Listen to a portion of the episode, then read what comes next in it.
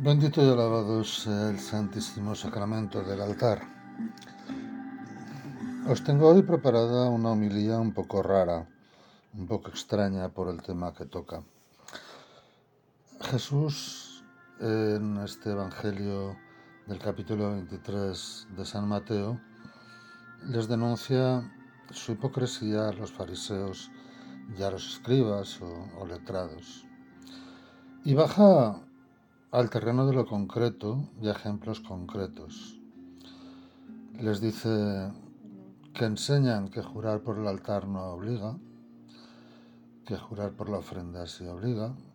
Jesús les dice que es más santo, ¿es más santo la ofrenda o es más santo el altar? También enseñan que, bueno, jurar por el templo no es pecado y que se puede tratar las cosas de Dios así, ¿no? Entonces se pregunta Jesús, dice, ¿quién es el que vive en el templo? Pues, ¿cómo se puede tratar de cualquier manera al templo? ¿Cómo se puede jurar por el templo y luego no cumplir lo que se ha jurado? Y se da una cuenta, bueno, pues de que en nuestra sociedad muchas personas algunas palabras de lo sagrado las llevan como un trapo. Dicen hostia, copón, por ejemplo, como interjecciones, despojándolas del sentido sagrado y utilizándolas en un sentido profano para expresar contundencia, mal genio, para expresar dureza, para llamarle la atención a un niño, para renegar de algo. Bueno, ¿y en la hostia quién está? No está Jesús. Al decir la hostia no, no se ve afectado Jesús. Y cuando se dice el copón, ¿y quién hay dentro del copón? Pues obliga o no obliga. No podemos tratar las cosas de Dios como si fueran cosas profanas, cosas sin importancia. Si les dices algo te dicen, ah, no, es que es sin maldad, sin maldad.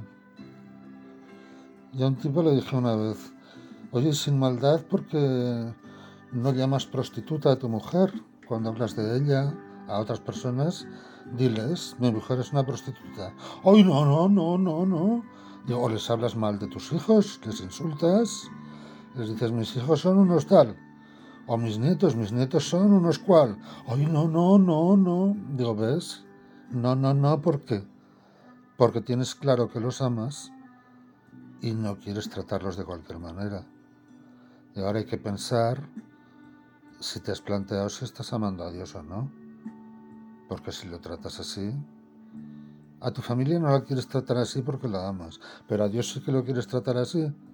Y me tienes que convencer a mí de que lo dices sin maldad. Más bien diría yo que lo dices sin amor.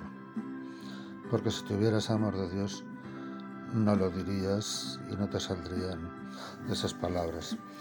Pero últimamente, no, no hace mucho, pero desde hace un tiempo aquí, me doy cuenta de que están incluyendo este tipo de lenguaje y este tipo de palabras también en las películas que traducen de otras lenguas al español. Entonces los actores de doblaje las dicen.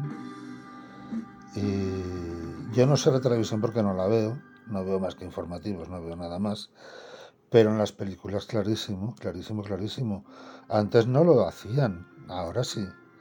Ahora han incluido esas dos palabras, bueno, con una facilidad pasmosa. Yo estoy por escribir a la Academia Española del Cine y decirles, señores, hagan ustedes el favor de no meterse con lo sagrado, que hay personas que nos ofenden. Llámeme usted fundamentalista si quiere o llámeme lo que quiera, pero usted no tiene derecho a ofenderme a mí utilizando las palabras que para mí son sagradas. Porque cuando traducen del turco, del coreano, del inglés, esas palabras no existen en esas lenguas. Es decir, buscan aquí interjecciones que sean equivalentes a las del lenguaje de allá. Pues que busquen otras y que no pongan estas. Más feo sería todavía que fuéramos los cristianos quienes habláramos así, ¿no? Por eso lejos de nosotros, lejos de nosotros. Tratemos lo sagrado como lo que es, como sagrado, y con nuestro cariño y con nuestro amor, tal como se lo debemos y se lo tenemos que tener al Señor también eso será un testimonio de vida. Bendito y alabado sea el Santísimo Sacramento del altar.